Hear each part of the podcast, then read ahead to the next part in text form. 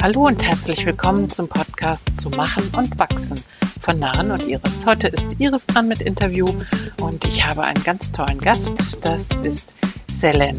Sie ist 25 Jahre alt, Projektmanagerin im Bereich HR Analytics bei Telekom Systems. Sie hat einen Bachelor in Psychologie und macht jetzt noch einen Master in Psychologie und Management. Ja, freue mich, dass ihr dabei seid bei der heutigen Folge und es geht auch gleich los. Hallo Selen, grüß dich. Hallo Iris, grüß dich auch. Ja, ich freue mich voll, dass du heute dabei bist und ähm, ich habe schon gesagt, du hast einen Bachelor in Psychologie und setzt jetzt sogar deinen Master drauf in Psychologie und Management.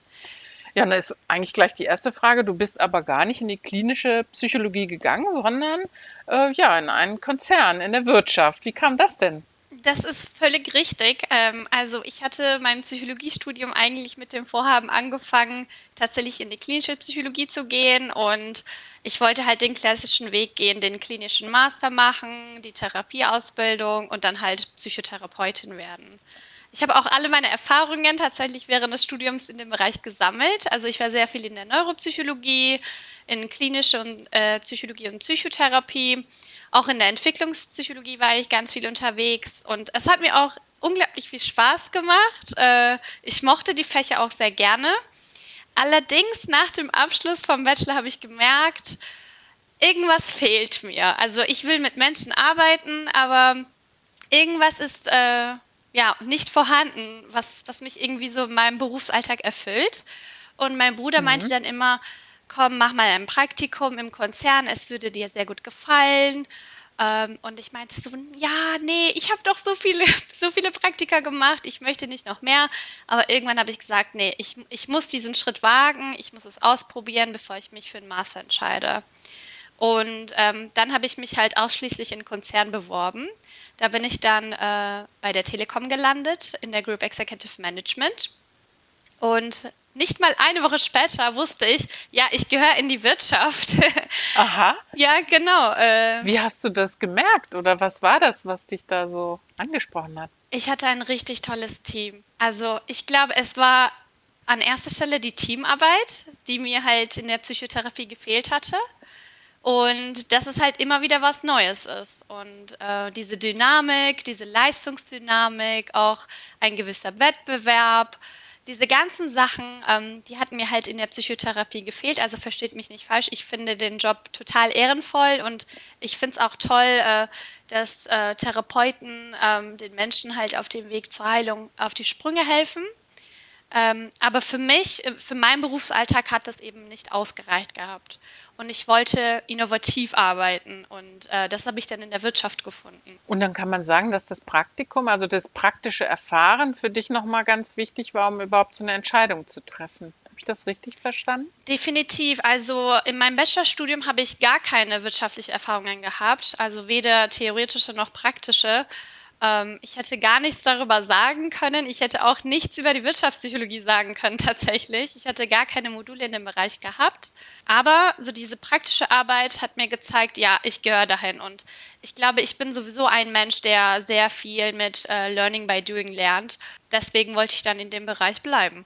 Jetzt bist du ja Projektmanagerin im Bereich HR Analytics. HR ist Human Resources, verstehe ich das? Das ist ja, richtig, genau. Was musst du da machen? Was ist das für ein Job? Genau, also im HR Analytics Bereich äh, entwickeln wir Business Intelligence Lösungen ähm, für das Top-Management, damit mhm. sie halt eben datenbasierte Entscheidungen treffen können.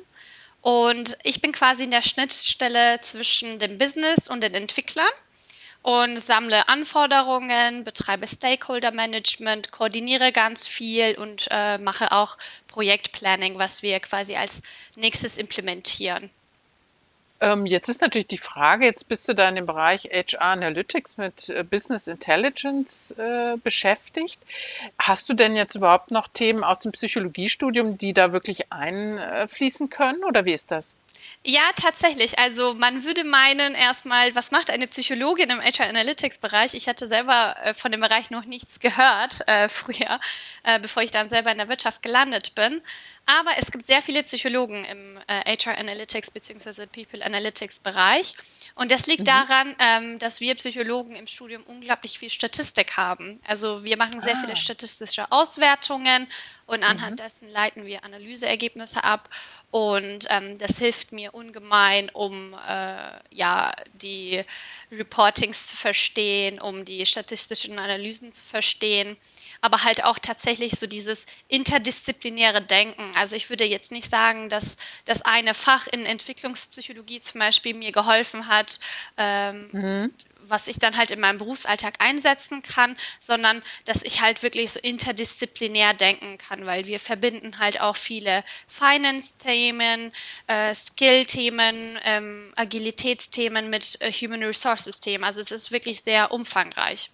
Und wie bist du in diese Position gekommen? Hast du da, was musstest du tun oder wie, wie hat sich das ergeben? Also ich hätte jetzt gesagt, äh, sehr viel Glück gehabt, aber ähm, ich kenne eine Psychologin bei uns im Unternehmen. Sie hat einen sehr hohen Posten. Sie ist Senior Vice President. Also ich werde ihr auf jeden Fall den Link zu diesem Podcast schicken, in der Hoffnung, dass sie das auch hört.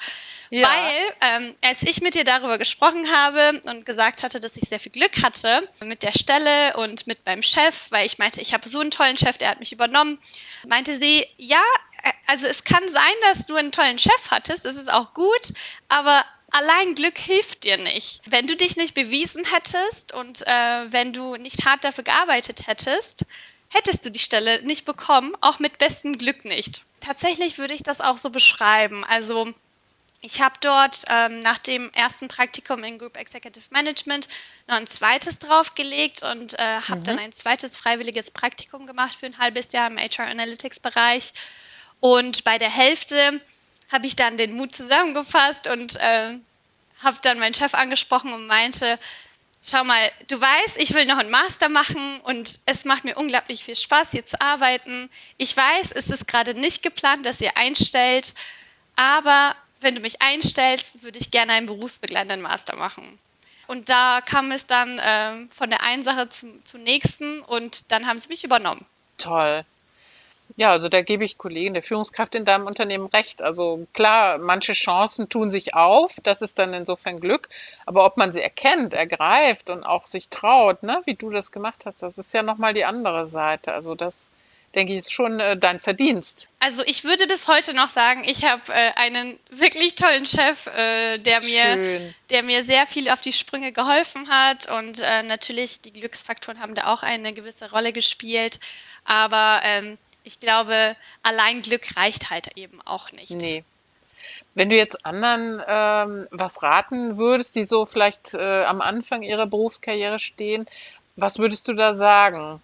Mutig sein. Also ich glaube, bisher war mein Rezept quasi mutig sein. Immer proaktiv sein, nicht äh, in der Ecke sitzen und warten, bis jemand einem Aufgaben in die Hand drückt oder bis man halt mitgezogen wird. Also ich war halt auch noch nie die Person, die halt äh, irgendwie so passiv war und gewartet hat von Anfang mhm. an. Also jetzt nicht nur bei meinem jetzigen Job, sondern auch bei den anderen äh, Bereichen. Ich war immer sehr proaktiv. Ich habe immer Leute angesprochen und habe äh, immer gesagt, hey, ich möchte mehr lernen, äh, ich möchte mehr mhm. machen und ähm, wirklich so interessiert sein, wissbegierig, auch sprechen, mit den Leuten um sich herum sprechen. Das hilft.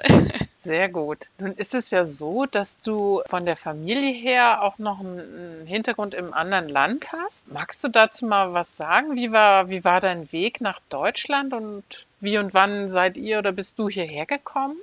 Genau, also meine ganze Familie außer mein Vater und mein Bruder äh, ist eigentlich in der Türkei noch. Also die sind äh, in Istanbul lokalisiert. Ich komme auch aus Istanbul, bin dort mhm. geboren und aufgewachsen. Und ähm, 2010 bin ich dann nach Deutschland gekommen und tatsächlich auch alleine erstmal. Oh Gott, alleine, ganz alleine. Genau, genau. Ja, das schockiert die meisten tatsächlich. Ähm, nach mir sind dann mein Bruder und mein Vater gekommen. Und äh, eigentlich war der ursprüngliche Plan, ähm, dass mein Bruder nach Deutschland kommt zum Studieren. daher sind wir auch auf eine Messe gegangen damals in Istanbul und haben uns halt Universitäten und Sprachschulen angeschaut, äh, weil er halt eben hier studieren wollte. Und da gab es ein einziges Internatsgymnasium. Also wirklich ein einziges. Ah, okay. genau. Und äh, dieses Internat gibt es seit 1905. Also es ist wirklich ein altes Internat und sie haben zum ersten und zum letzten Mal überhaupt auf einer Messe teilgenommen. Da haben wir das dann gesehen und das Bild sah super cool aus und wir haben dann mit der Dame von dem Stand geredet und sie wollte unbedingt jemanden aus der Türkei mitnehmen. Das war im Mai 2010 und da haben wir dann mit ihr gesprochen und mein Vater hat mich dann gefragt, willst du da hin? Und ich so, okay. Und am 19. Juni 2010, also ein Monat oder anderthalb Monate später, bin ich dann geflogen. Ach krass. Und sag mal, wie alt warst du denn da? Da warst du irgendwie 15, 13, 16, 14, oder? genau. 13, 14. genau. Und hast du nicht gedacht, irgendwie, oh Gott, ich bin da allein? Ähm, Jein, also natürlich äh, habe ich, hab ich mir das gedacht, aber ich glaube, es war gut, dass wir keine Zeit hatten zum Nachdenken, dass wir uns sofort dazu entschieden haben und äh, dass ich halt einen Monat später geflogen bin, weil äh, natürlich hatten wir sehr, sehr viele Leute in unserer Umgebung, die uns gesagt haben, seid ihr verrückt, sie kann kein Deutsch, sie ist gerade mal 14, sie geht alleine in ein anderes Land, auch noch ein, in ein Internat Und du, du konntest noch kein Deutsch, weil du sprichst derart gut, dass ich jetzt gedacht hätte, du hast das schon als Kind gelernt. Nein, ich also tatsächlich nicht. Ich bin hierhin gekommen und ich habe anfangs nur Englisch gesprochen. Ach krass. Genau, ähm, und deswegen habe ich auch vorhin gesagt, Learning by Doing, das ist mein Ding. Learning by doing, das ist dein Ding. Genau. Krass, da bist du echt ein Wahnsinnsbeispiel. Und ja, als du dann hier warst, dann in diesem Internat wurde dann da auf Englisch unterrichtet oder war das dann Deutsch? Nee, alles war auf Deutsch und ich war auch tatsächlich die einzige äh, Türkin dort. Ähm, außer mir gab es ähm, zwei Leute aus dem asiatischen Raum zu dem Zeitpunkt. Ansonsten waren es nur deutsche Schüler. Dementsprechend war halt auch alles auf Deutsch und ähm, ja, es hieß dann, okay, sprich mal jetzt Deutsch. und Da warst du quasi gezwungen, innerhalb kürzester Zeit das zu lernen. Wie richtig. muss ich mir das vorstellen? Du hast dann da abends gesessen und wie hast du Ähm, dir das so beigebracht? Also ich habe ganz ehrlich sehr viele Sachen mit Post-its beschriftet. Ich habe geschrieben, das ist der Tisch, weil die Artikel haben für mich natürlich anfangs absolut keinen Sinn ergeben. Mhm. Ähm, ich habe sehr viel beschriftet. Ich habe ich habe natürlich unglaublich viele Fehler gemacht. Also natürlich äh, kann man halt nicht von Anfang an perfekt lernen, aber da kommt halt auch wieder Mut ins Spiel. Ähm, ich war nie schüchtern. Also ich habe mich immer getraut, etwas zu sagen, selbst wenn es falsch war. Die Leute haben mich immer korrigiert und anstatt eingeschnappt zu sein, habe ich das dankend angenommen und habe mir das auch erklären lassen und habe dann die Sachen, die ich dann falsch gesagt habe, zweimal, dreimal, viermal wiederholt. Und irgendwann saß es dann drin. Ähm, ich glaube, ich hatte auch Glück, dass ich in einem jungen Alter gekommen bin und dass ich halt nur unter Deutschen war. Mein Motto ist halt auch, wenn man in ein kaltes Wasser geschmissen wird, dann lernt man auch umso schneller zu schwimmen. Und wie hat sich diese Einstellung bei dir entwickeln können? Hat, ist deine Familie dafür bekannt, dass sie so ist? Oder haben deine Eltern das gefördert? Oder wie, woher kommt das, der, dieser Mut, ins kalte Wasser zu springen? Also ich würde sagen, das kommt von meinen Eltern. Also ich würde sagen, mein Vater ist ein unglaublich mutiger Mensch. Ähm, er ist selbstständig, hat sich auch direkt nach dem Studium selbstständig gemacht. Das habe ich definitiv von ihm, aber auch von meiner Mutter. Also ich würde sagen, meine Mutter ist eine Kämpferin, vielleicht die stärkste Kämpferin, die ich je kenne. Sie ist nämlich erkrankt gewesen an Krebs und äh, Oh. sie hatte eigentlich nicht so viele Jahre zu leben. Aber sie hat es tatsächlich geschafft, neun Jahre lang durchzuhalten. Und ich bin mir sicher, dass sie das für meinen Bruder und für mich getan hat. Im Endeffekt haben wir sie leider verloren, bevor wir nach Deutschland gekommen sind. Aber sie hat mir Oh. sehr viel Mut beigebracht. Oh, das ist ein wunderbares Vermächtnis, was sie dir da mitgegeben hat. Definitiv die beste Erbe, die man, äh, die man bekommen kann. Genau.